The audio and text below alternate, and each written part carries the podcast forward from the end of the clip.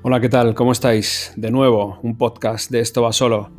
Dije el otro día en broma que iba a hacer uno cada día y al final ha salido así. Ayer hice uno y hoy iba a otro. Pero bueno, las cosas van así. Estamos en racha, estamos en racha. Hoy hablamos con Jaime Alguersuari, el padre, ¿eh? el padre, el creador de Solo Moto, de esa revista que tanto ha hecho por el motociclismo, por el mundo del motor en este país. Además, Jaime ha sido promotor, fue piloto, en fin. Ahora le conoceréis un poco mejor si es que no le conocéis ya.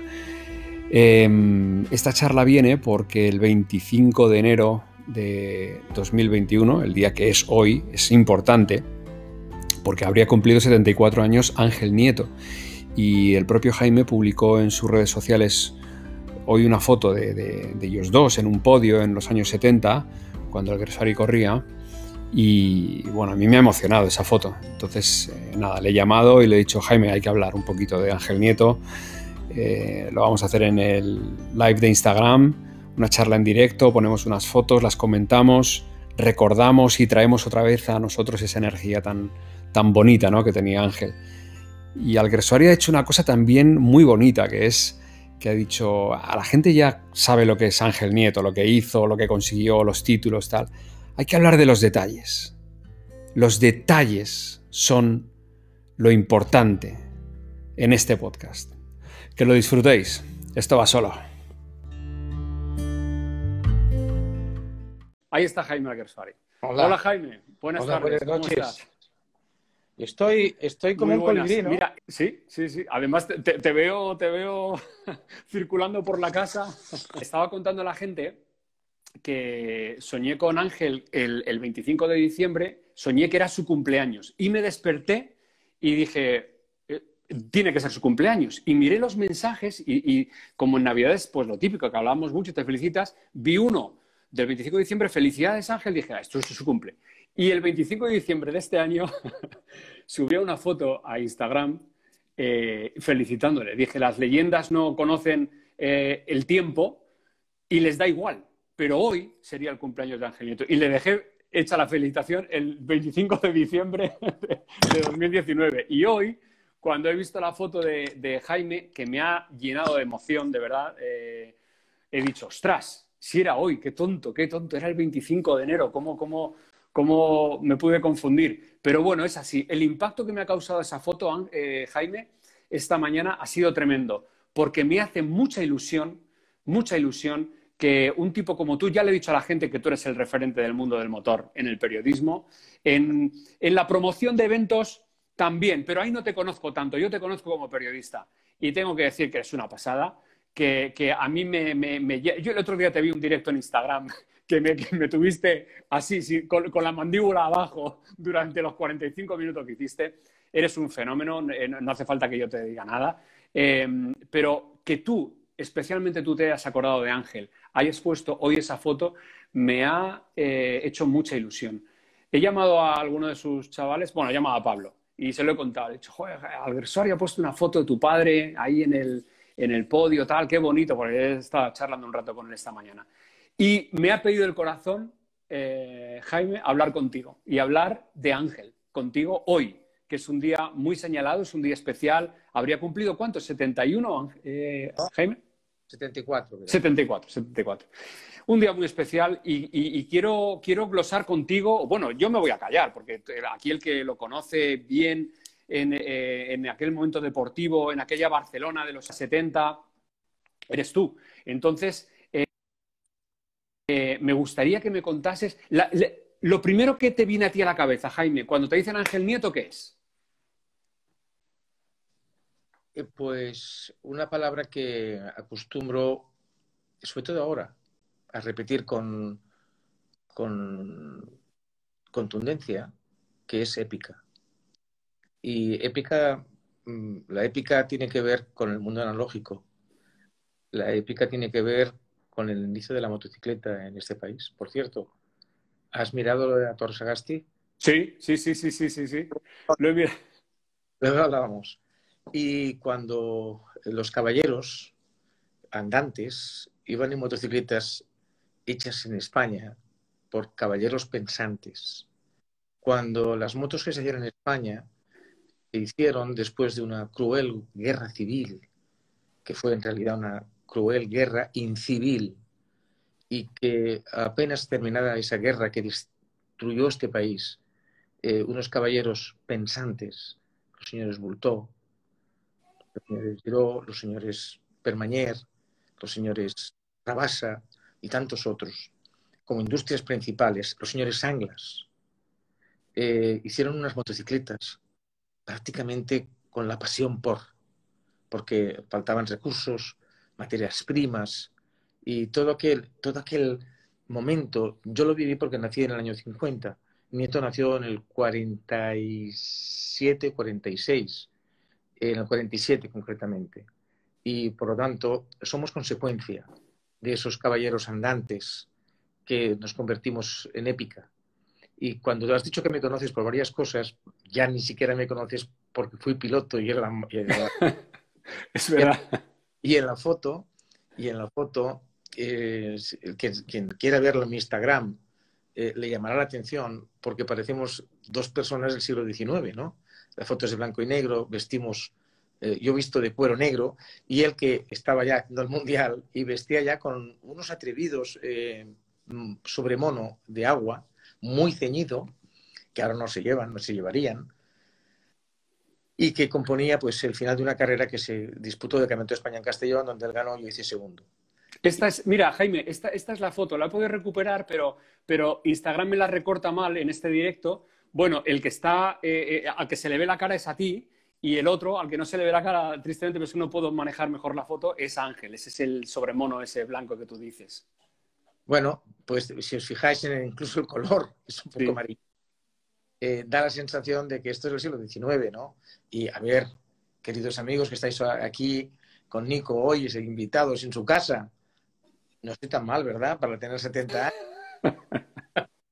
pues eh, eh, esto es lo que me recuerda a Ángel la épica, y, cuando hablemos un poco más, la personalidad única, única, irrepetible, irrepetible.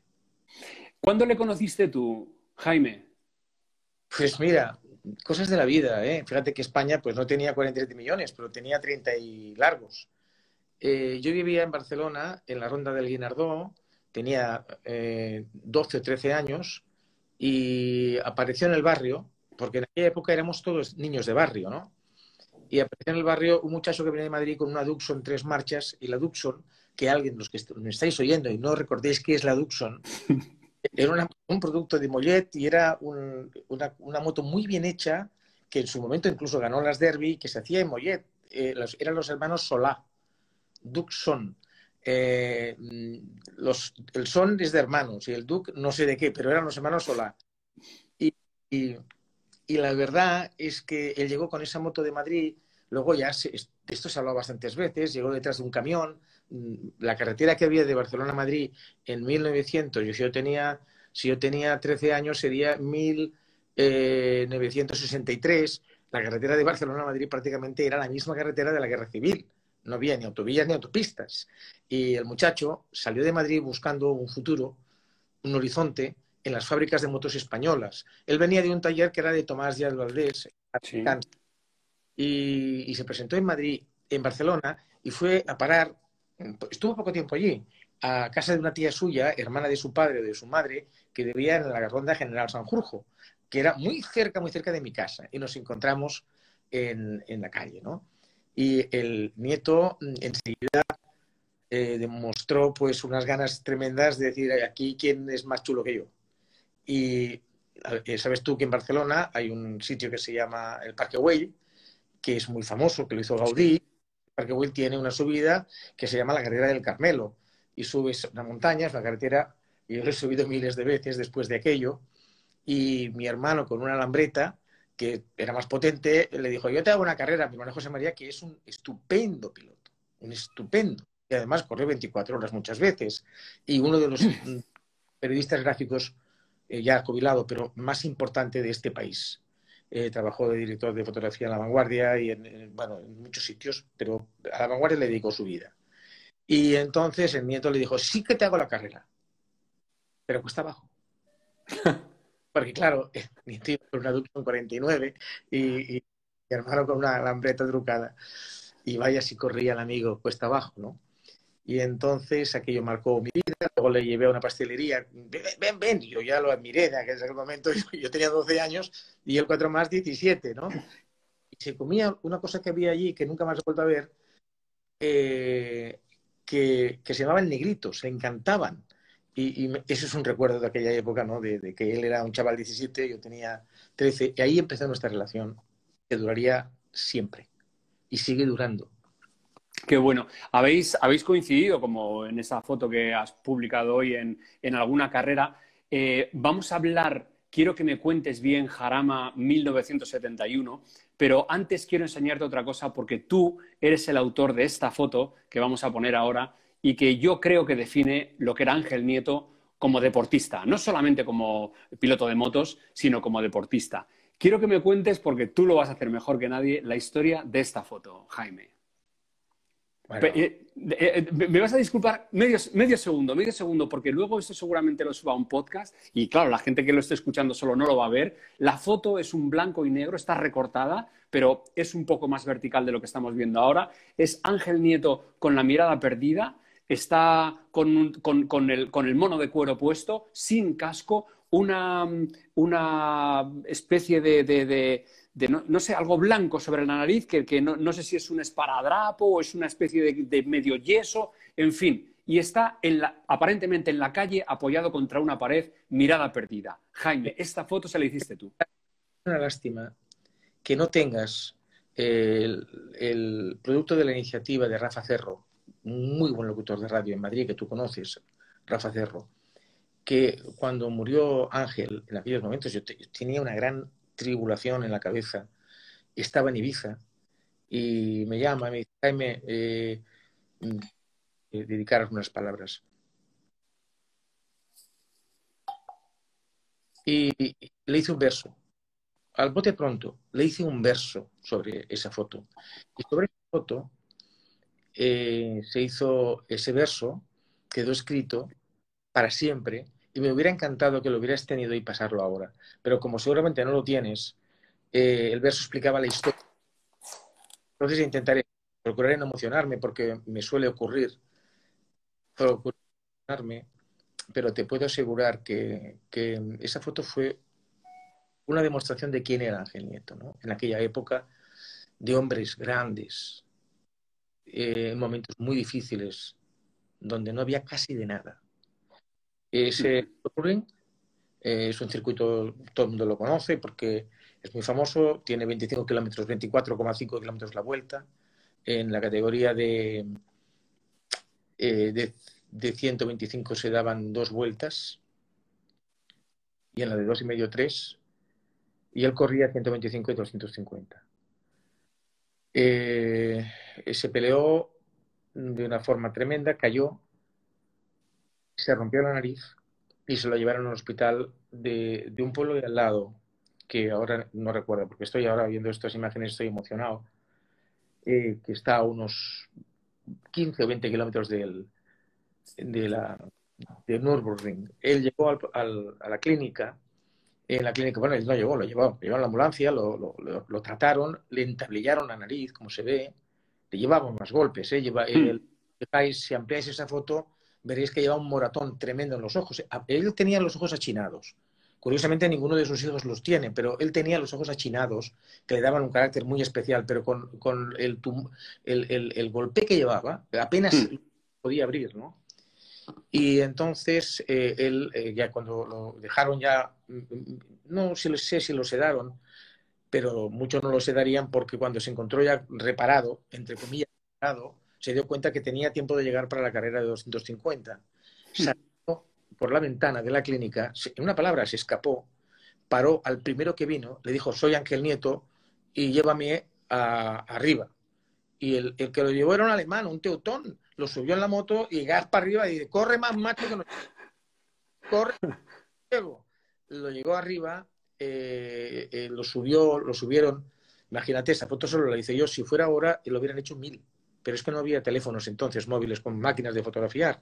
Lo llevaron a la meta, esperaba la derby, la moto estaba ya caliente, estaban a punto de hacer el conteo hacia atrás, llega, se sube en la moto, se apartan los mecánicos, pero el director de carrera se dio cuenta porque llamaron al teléfono interno diciendo, se ha escapado. Un tío que no puede correr. Para. Lo van a buscar. Y tuvo que entrar la guardia, la guardia alemana, porque él no se quería bajar de la moto, se agarró el manillar y no había manera. Lo sacaron entre dos tíos forzudísimos eh, y, se lo llevaron y lo dejaron abajo, en la parte del, debajo del túnel, donde hay unos boxes cerrados con persianas. Cada vez que he ido luego a hacer mis carreras con los World Series, por ejemplo, siempre me he parado en, en ese mismo box y he rezado una oración, porque, porque ahí donde está apoyado, sigue estando allí en Nürburgring esa, esa, esa plancha, esa cortina, esa, esa um, apertura mm, mecánica ¿no? del, del, box. Y allí le hice las fotos, él estaba destrozado. Eh, a mí aquello me hizo mejor, no lo dudéis. Y el que vea estas fotos tiene que verse mejor todavía. Ese era Ángel Nieto. Jaime, tú ahí, eh, en el momento de esa foto, cuando le ves, eh, recuérdame, ¿qué pensaste? Por, ¿Cómo le, pediste permiso para hacer la foto? ¿Solamente se la hiciste? ¿Qué le dijiste? ¿Qué te pasa, Ángel? ¿Qué, qué, ocurrió? ¿Qué le dijiste? Mira, te voy a decir una cosa. Vamos a ver. Luego te diré con más calma, te diré eh, uno de los secretos de mi vida mejor guardados, ¿no? que tiene que ver con él. Y lo que ocurrió allí pasó eh, lo que uno como quizás unos meses antes, eh, él, con él y yo. No nos hacía falta hablar a él y a mí he dicho que yo llevaba las máquinas, se, sabía lo que estaba pasando, estuve muy atento, no había periodistas. Los que están ahora no habían nacido. Mm. Si, habían nacido, apenas... Em, y yo era piloto profesional. Yo sabía lo que estaba pasando pues, porque tenía una visión 360 grados en mi cabeza. Y sabía dónde encontrarlo. Y cuando nos vimos mirándonos, hacía solo unos meses pasó algo muy grande entre él y yo, que a mí me marcó mi vida afortunadamente para muy bien. Y no nos hacía falta hablar. Él tenía la mirada, sabía que yo lo estaba fotografiando y lo deseaba que fuera así. Él quería que hubiera constancia. Y era entre él y yo. Toda esa parte de la vida de Ángel, sus hijos, la ignoran. Porque es normal. Sus hijos son otra. Otra generación. Por ejemplo, sus hijos de la vida de Ángel con Derby, que fue realmente, realmente el 70% de su vida, pues no lo tienen al día. Ellos entran, conectan y con toda una vida que, que entra en ese 30% que ellos pudieron probar y comprobar. Eh, luego, si quieres, te cuento la historia de lo que ocurrió entre él. Vale. Te voy a decir una cosa que acabas de decir con Derby. En uno de los reportajes que hacíamos en Telecinco, eh, bueno, cuando hacíamos nosotros las motos, le llevé al museo que montaron en el circuito de Jerez, donde había una exposición ahí de motos grandes y tal y cual, y llevé a Denis Noyes y a él para que me eligieran cada uno las tres motos más bonitas para ellos o las que más les gustaban y tal. Había una Derby de, Ángel, que estuvo mucho tiempo discutiendo si eso era réplica o era de verdad, aquella Derby que había allí. Pero bueno, él, lo que, lo que os quiero contar a todos y a también, Jaime, es que él me dijo a cámara, me dijo, esta moto, y hizo así, dice, la llevo aquí, la llevo aquí. Y se tocaba. Y te lo juro que nunca he entendido tan bien eh, una explicación sobre lo que es el motociclismo como aquella que me dio Ángel eh, aquel día. La moto la tengo aquí, dentro de la piel. Y es verdad. Esto lo he vivido yo con, con Márquez cuando le, eh, hicieron un reportaje en, TV3 y le hicieron subir a la moto en un garaje. Se subió y le dijeron, ah, pero así es como pilota. Dijo, no, no, piloto así. Puso barbilla en el depósito, se acopló y los brazos pegados a la moto y parecía aquella araña que se acopla ¡shum! y que le da alma a la, a, la, mecánica y al motor. ¡Pam! Pues eso lo vi yo en Ángel explicándome lo de Derby en aquel, en aquel circuito y en aquel reportaje. ¿Cómo era conducir esas motos? ¿Cómo era pilotar esas motos, Jaime? Eran hierros puros. No, no, vamos a ver. Es que me, me ha gustado mucho tu intervención y la forma eh, ajena, desde fuera, de cómo... Eso había que verlo a 180 por hora con las 50. Con las 50. He dicho 80 por hora con las 50. Para decirte algo, yo corrí, cuando él se fue de Derby, fuimos una batería de españoles a correr en Monza en 50, ¿no? Yo acabé sexto del Campeonato del Mundo en Monza con las derbis carreras cliente. Eran unas motos que tenían, yo creo que tenían 12 caballos y medio, 13 y giraban a 14.000 revoluciones por minuto.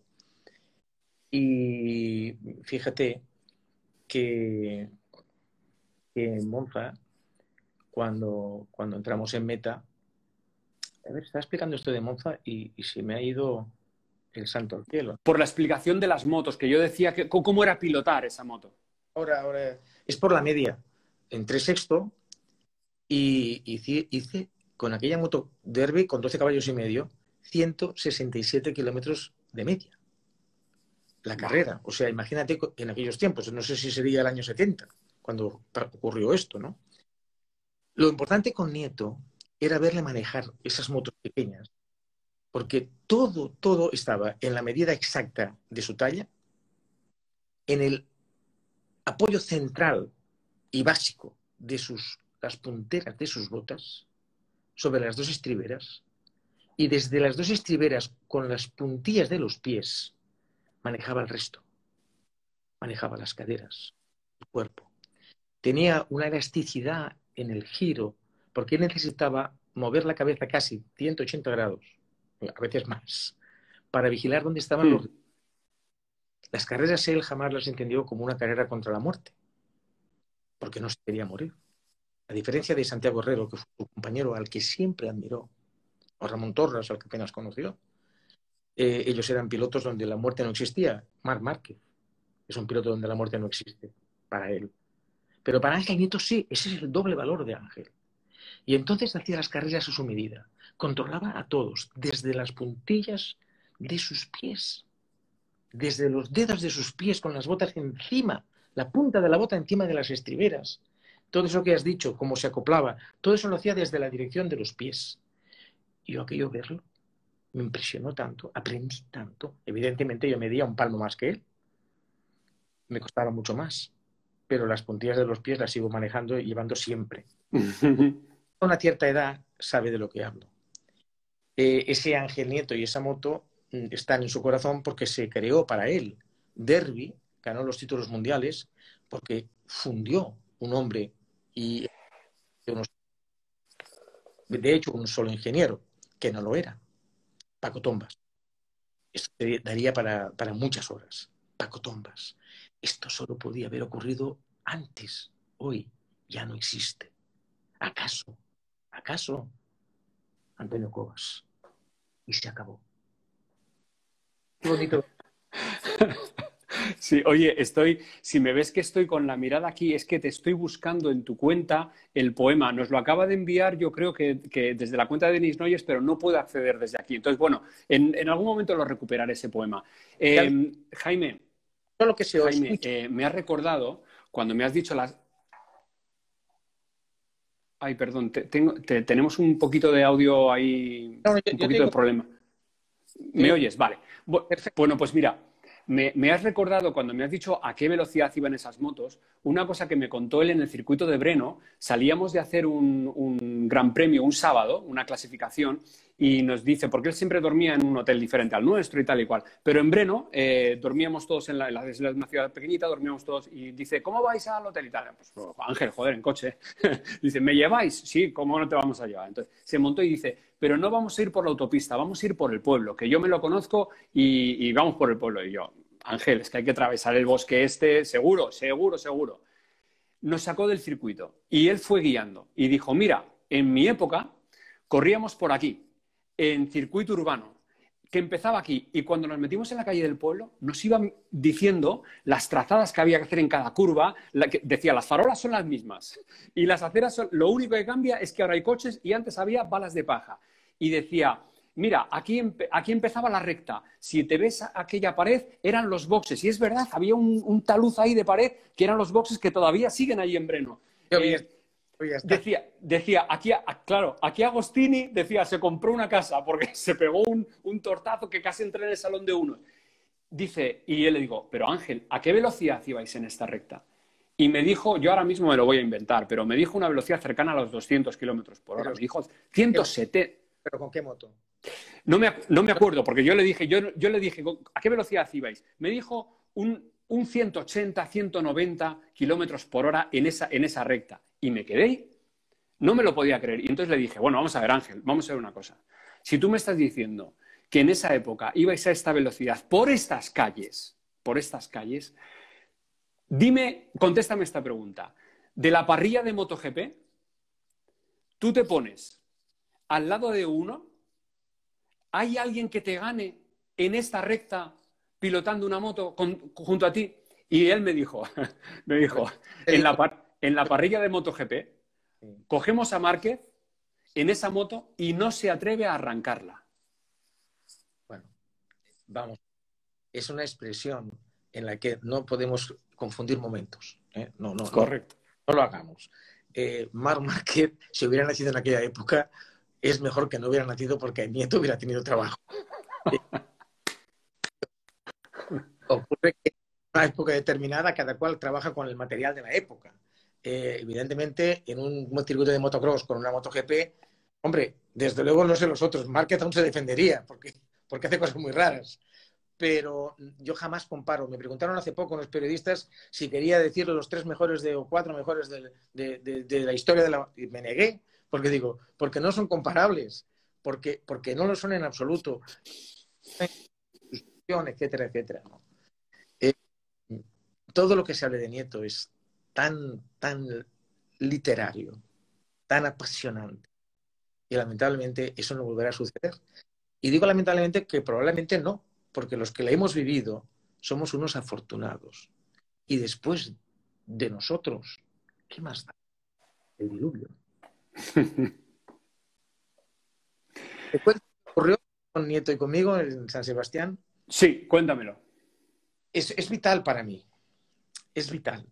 Yo, yo en esa época pues era un piloto de fábrica en España, no salía al extranjero, porque era un y, y fuimos a San Sebastián a correr una carrera Ahora te he perdido, ¿eh? Se ha salido una foto de Ángel o no sé. Sí, sí, pero la he puesto yo, la he puesto yo, la he puesto yo. Para que la gente sepa un poquito que estamos hablando de Ángel y que los que se incorporen. Es una foto muy bonita y la he pupuesto yo. Y entonces fuimos a San Sebastián y em, pues nos dijeron, oye, mira, es aquí esta carrera que no era ni siquiera puntuable, me parece. Eh, pues gana, gana Grau, Ángel hace segundo y Jaime hace tercero. Y no, no, no ocurriera casi nunca en Derby casi nunca ocurría esto, pero cuando la carrera no era vital, no, no, no era, pues decían, oye, mm, hacerlo así y ya está. Me parece que además coincidía con cómo habían quedado los tiempos en el entrenamiento, ¿eh? o sea, que no había nada especial, hmm. nada renovable, vaya. Pero el circuito a mí me iba muy bien, me encontraba muy a gusto, era muy rápido, hinchaurrondo. Ahora hay un cuartel de la Guardia Civil allí arriba, en San Sebastián. Y era un circuito, mm, digamos, eh, era un polígono industrial pero el asfalto era bueno y largo, y yo me encontré muy bien en muy pocas vueltas, en una frenada me emparejo con los, emparejamos los hice así con la cabeza y yo me voy. Y aquello fue, mmm, perdonad la expresión, maricón el último. Y fue tremendo, una pelea tremenda, y acabé ganando la carrera, Grau cayó por el camino, sin que nadie le tocara, por suerte, y entró él cabo detrás mío, ¿no? Cuando estaba en el podium, escucharlo bien, ¿eh? cuando estaba en el podium, me inundaba una, sensación extraña de, de una que había ganado Dios. Y Dios no estaba contento, ¿eh? me tiró el casco. Y cuando yo estaba en el podio, pensé, Jaime, soy, yo soy muy, muy, una persona eh, muy razonable conmigo mismo, ¿no? Digo, es mejor que tú. Siempre será mejor que tú. Tú vas a seguir hipotecar tu vida detrás de Ángel. Mejor que tú. Él estaba al lado cabreadísimo. Y yo me estaba haciendo. ¿Y sabes qué pensé? Sal de aquí cagando hostias, Jaime. Hostias. Eh, tu vida, aprovecha lo que has hecho, sigue corriendo, pero no cojas el camino de él. Él siempre será mejor que tú, aunque oire a él hice lo mejor del mundo. Por eso nuestra relación fue siempre, siempre con ese conocimiento de lo que ocurrió allí y ese no mi deseo de seguirlo. Al revés, de potenciarlo. Yo dediqué mi, parte de mi vida a él. Y siempre que venía a Barcelona, íbamos a comer o subía, decía, Jaime, yo hago el 80% y tú el 20%. ¿eh? Eso es el, motociclismo español. ¿eh?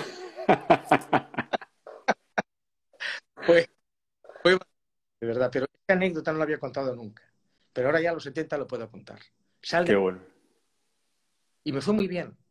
Y me fue muy bien. Yo no quería eh, hipotecar mi vida y encontré el camino porque luego vino solo moto. Además, ¿sabéis cuánto? Cuatro años después, ¿Mm? en el 75. Qué bueno. Pero aquí, ¿verdad? Muy buena, muy buena, muy buena. Mira esta foto, Jaime. Esta foto es Circuito del Jarama 1971. Eh, Ángel se jugaba dos títulos del mundo. Este es el primero se cae, este es el de 50, se cae y se parte, se, parte una pierna. Lo llevan a la clínica, le cosen y cuando sale se da, se da cuenta. De correr. Se, se, hizo realmente, se hizo una herida profunda en una pierna.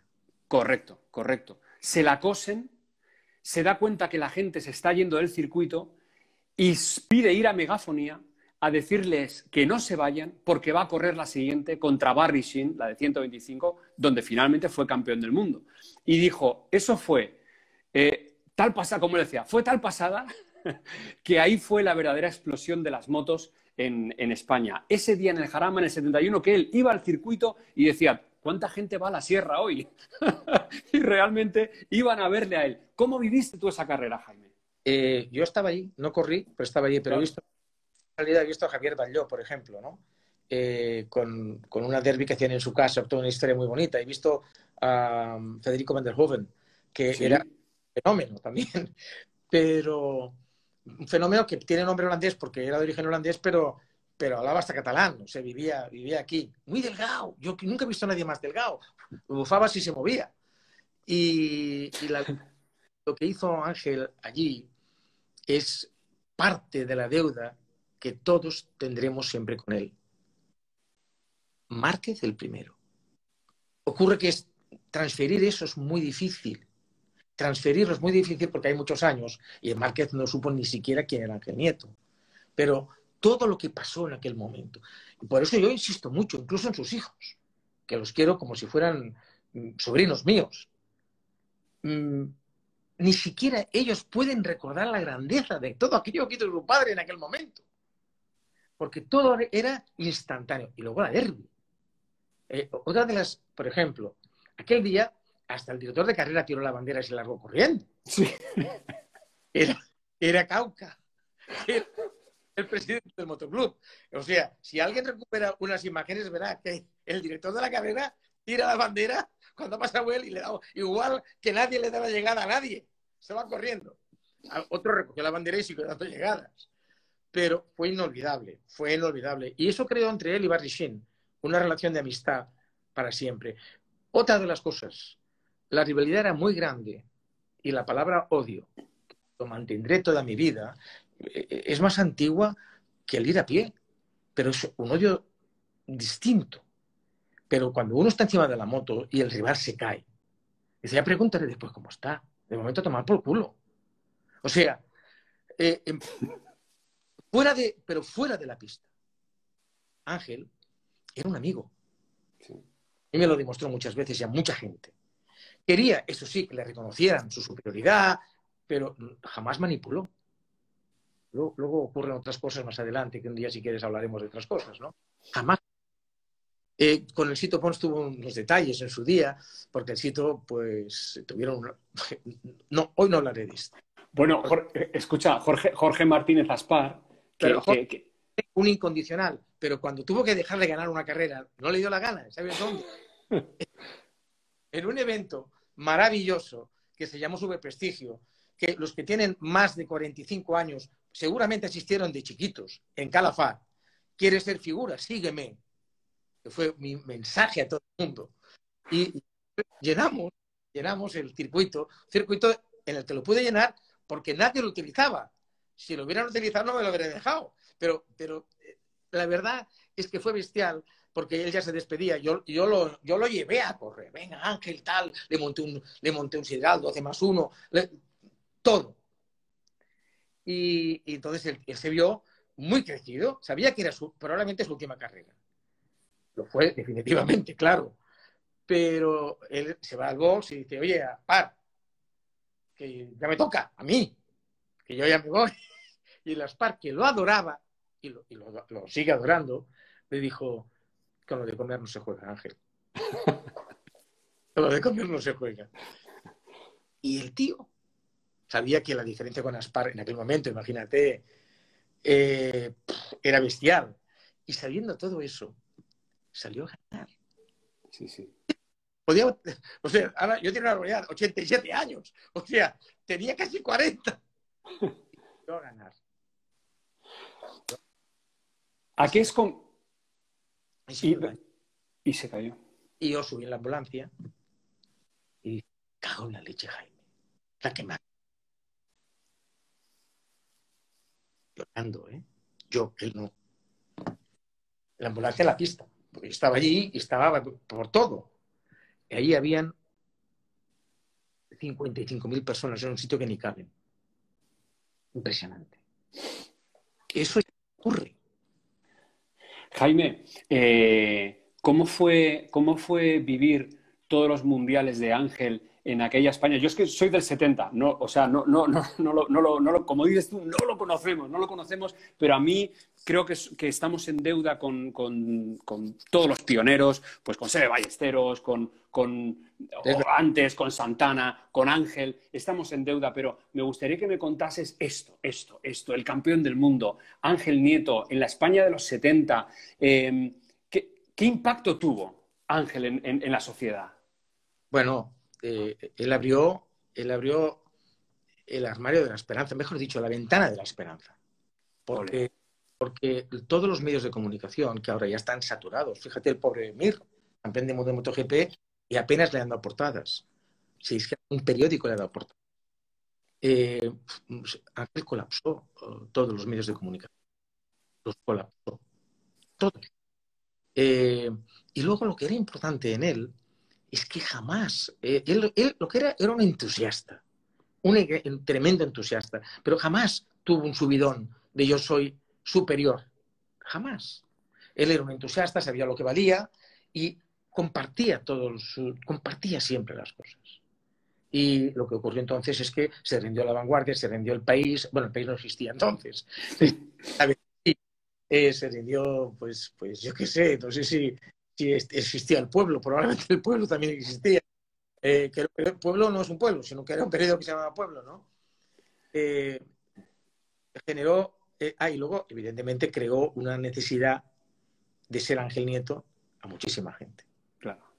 Yo utilicé, es verdad, y en eso no me importa ponerme medallas, porque es, es la verdad. Yo utilicé Solomoto, que era el Internet de entonces. Solomoto era el Internet de entonces. ¿Quieres ser figura? Sígueme.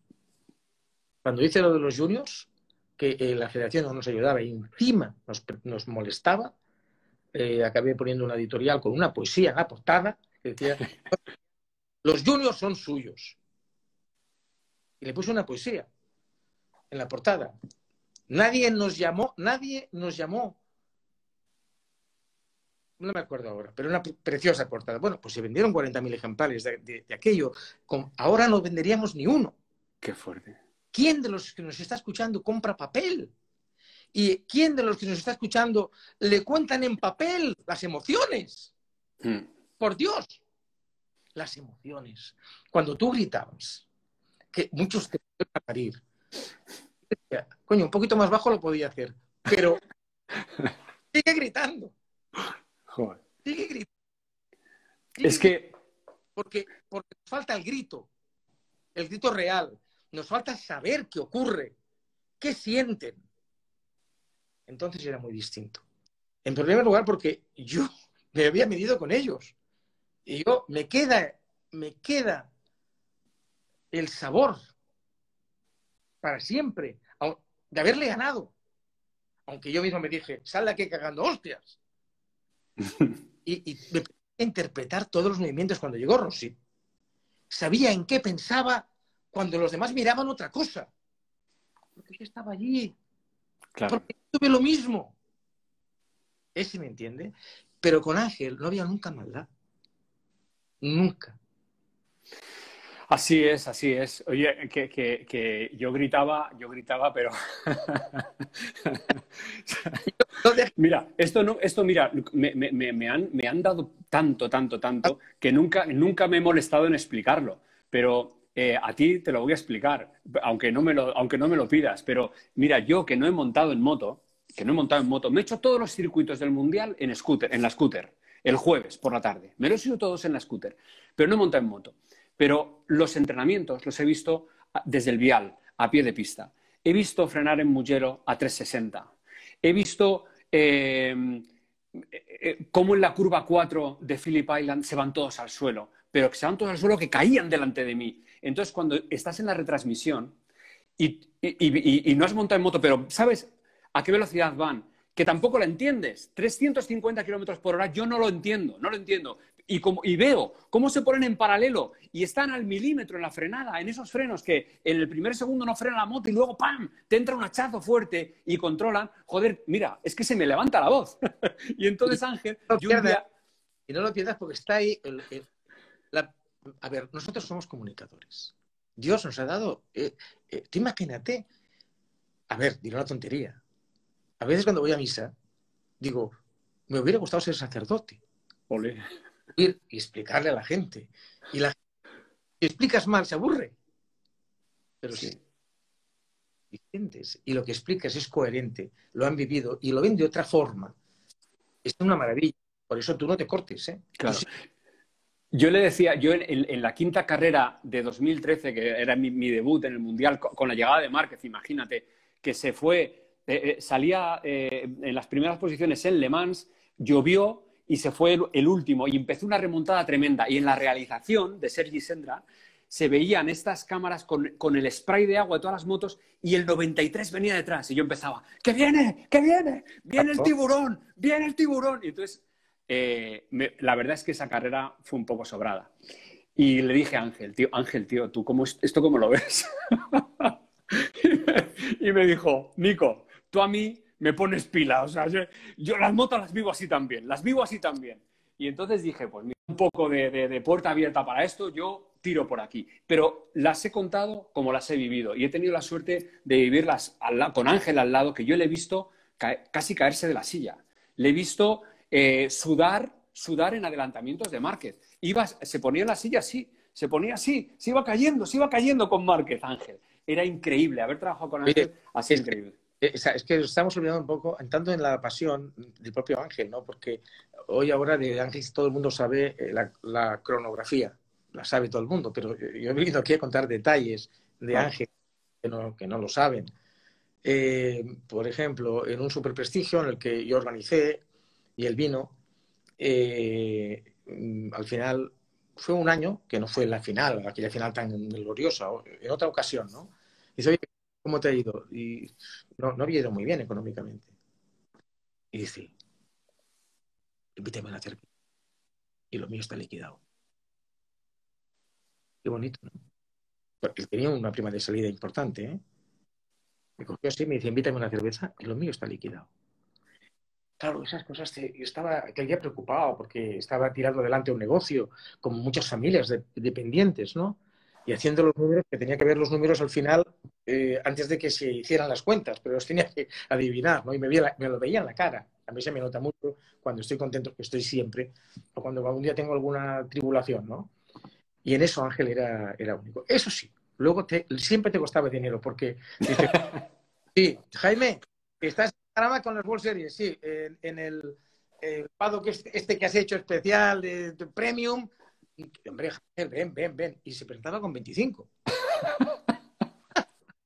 y me decía, con 25. Y yo, dejar, dejarlo. Viejas cuentas. Viejas dejarlo. Pero, Pero todo, el mundo, es... todo el mundo que lo ha conocido. Sí, sí, sí, sí. No hable mal de él. No encontrarás ni uno. Así empezó, antes de conectar contigo, justamente he empezado diciendo esto. Es casi imposible encontrar a alguien que hable mal de Ángel o que haya tenido algo con Ángel que, eh, en lo que hable mal, porque si alguien ha tenido algún encontronazo, lo han solucionado seguro, seguro. Y luego, muy generoso, estoy totalmente de acuerdo contigo. En la tele también era así, pero en la tele, Jaime, nosotros hacíamos reunión de escaleta, eh, que eran los, contenidos, del, sobre todo el sábado, que era todo incierto, porque cuando ya tienes la parrilla y van a ser las carreras, pues ya es lo que hay. Pero el sábado que estoy incierto, hacíamos a las 8 de la mañana, 7.45, una reunión tal, y el tío venía. Y yo le decía, Ángel, tío, que tú vente a la cabina a las 11 de la mañana, no tienes que venir a esta reunión para saber lo que... Y el tío venía porque tenía metido en el cuerpo, en el alma, en su ADN, que cuando hace una cosa la hace bien. Y va a saco, va a todo. Y como fue en la moto, fue en la tele también. Fíjate a qué nivel, que ahora estoy pensando mientras te estoy oyendo, cosas que, son no, sabidas, pero que fueron muy decisorias. Eh, él era muy pasional. Y cuando algo no le gustaba, mm, a veces pasaba el exceso, ¿no? en un lenguaje em, que, uno puede entender de una manera, realidad él podía decirte algo que no te gustaba, pero en realidad te estaba diciendo, tío, ¿qué te has pasado? Pero te lo decía de alguna manera. Hmm. Y en el Jarama tuvimos un, desacuerdo muy grande en su rol, con su familia dentro, además, y aquello no acabó demasiado bien. estuvimos un año sin hablarnos. Probablemente un año, sí.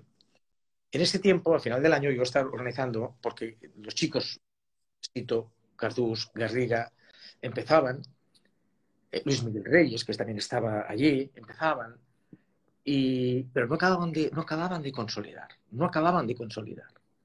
Y entonces me inventé una historia. Vamos a ganar en Daytona, las 200 las 100 millas, de 250.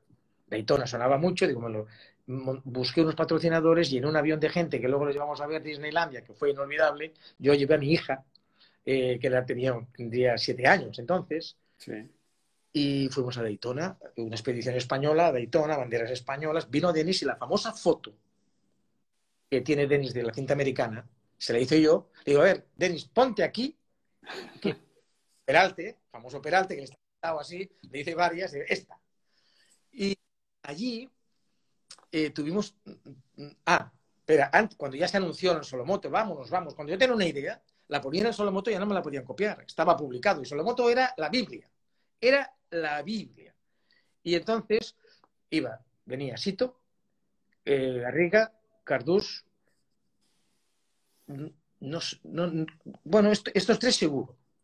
No sé si venía alguien más, creo que no. Estos tres. Y de repente suena en mi despacho el teléfono y me dice, no, me dice la secretaria, le llama Ángel Nieto. Digo, o sea, hace un año que no me hablo con él.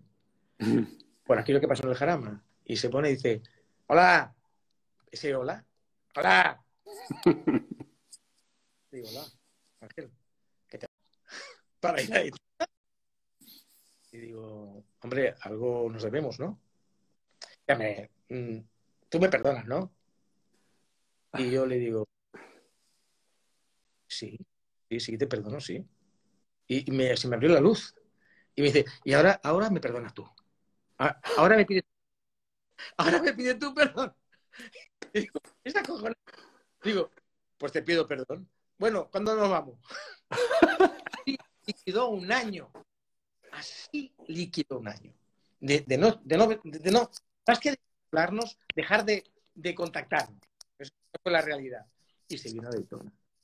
Y fue una carrera extraordinaria porque se unió, hubo esa, esa familiaridad. Eran cosas que entonces, ahora imagínate tú, todo esto que con el market, con, el,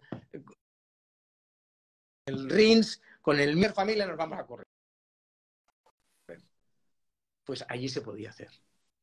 Y, fue muy bonito la noche, una de las noches de cena, que eh, todos ya éramos muy amigos, o sea, eran ya muy amigos. Le dice, tú, Sito, tú, Sito, es que me gustas mucho, que vas muy bien, pero es que me tienes que tener más respeto. Le dijo, y el sitio se lo mira y te tengo en un póster. Mi casa. Y era verdad. El sitio tenía un, póster del nieto en su casa. Dice, pero es que en la pista no. ¿eh? Jaime, Jaime, perdón. Se le dieron un abrazo. Se me ha ido. Se me ha ido un poquito tu y me he perdido lo de, lo de Sito Pons. Me he perdido lo de Sito. ¿Cómo era? Que, que, le, dijo, le dijo, tú eres muy bueno, Sito, pero ¿qué pasó luego? Eh, tú eres muy bueno, Sito, pero que tienes que tener más respeto. Ah. Porque él lo valoraba mucho, que la gente le, lo valoraba muchísimo. Sí. Pero Sito le dice, si te tengo un póster en mi casa, pero en la pista no. A él le pareció que era suficiente aquello y se abrazaron y cosas que vives y luego las ves correr, esa sensación tuya de, dejar el alma en la pista y te das cuenta la parte humana, la parte técnica deportiva y todo eso va muy unido.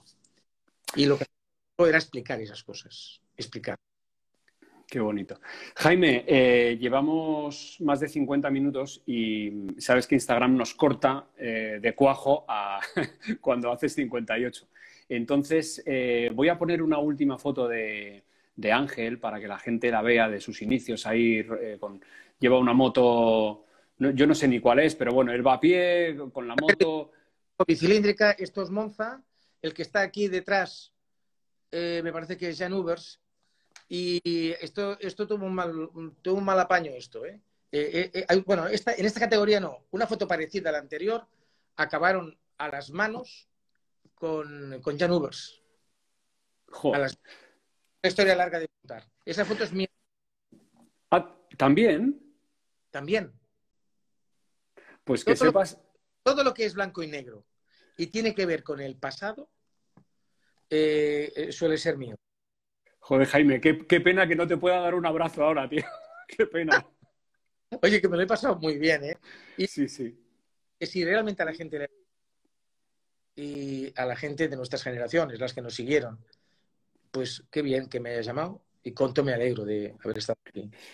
Tenemos, vamos a repetirlo con cualquier otra eh, circunstancia que, se nos ocurra. Desde luego, si tú me quieres para cualquier cosa, yo estoy dispuesto a lo que tú quieras. Pero. Eh, grita, ¿eh? Pero de momento lo que te agradezco muchísimo es esta horita que, hemos, que nos has dado, nos has iluminado sobre detalles. Sabes que Ángel, yo le decía, Ángel, tío, hay que, tienes que escribir un libro de tu vida, tío, hay que escribirlo. Dice, me lo dicen todos los periodistas que han trabajado conmigo, me lo han dicho. Y dice, yo no quiero que me escriba un libro un periodista porque todo el mundo sabe cuándo he sido campeón. Quiero que me lo escriba un escritor. Claro. Claro, pues, pues Jaime, te agradezco muchísimo los detalles que has contado. Te agradezco muchísimo, bueno, que, seas el autor de estas fotos que yo he puesto. Yo me sabía una, pero, pero bueno, espectacular. Eh, pon cuando puedas el verso de lo que ocurrió en, en, eh, Nürburgring. Lo haré, lo haré. Con la raíz rota. Lo haré y lo publicaré al lado de esta historia para, que, la gente, para que la gente lo sepa que la familia hubiera eh, hecho un hincapié en ese verso, porque eh, se editó muy bien con una música muy apropiada. Búscalo porque vale la pena. Muchas gracias, Jaime, por tu tiempo. Gracias por, por todo lo que has hecho por, por el motociclismo. Yo, entre otras, yo, que, que era súper ajeno a ti, te debo los cuatro años radiantes de, mi vida porque me lo he pasado como un menano en, en el Mundial de MotoGP. Así que, nada, muchas gracias. Hasta la próxima y vivan las motos. Un momento, y, como me, estoy, me halagas mucho y estoy pues, pues contento, ¿no? Pero creo que a quien le debemos de verdad nuestra devoción hoy, esa a esta gente que nos han seguido siempre, que saben de mí saben de ti, que han leído el Solomoto, que te han visto en la tele, eh, esta gente es maravillosa. Y si vienen con nosotros, se vienen con nosotros, mm, ellos han vivido un tiempo que no volverá. Así acabamos. Hoy habría sido el cumpleaños de Ángel Nieto. Hemos estado charlando aquí una hora para mantener vivo su recuerdo, para intentar glosar los detalles, los detalles que tan importantes son. Jaime Alguersuari es un fenómeno haciendo esto. Te lo agradezco muchísimo y lo dejamos aquí. Jaime, hasta la próxima. Chao.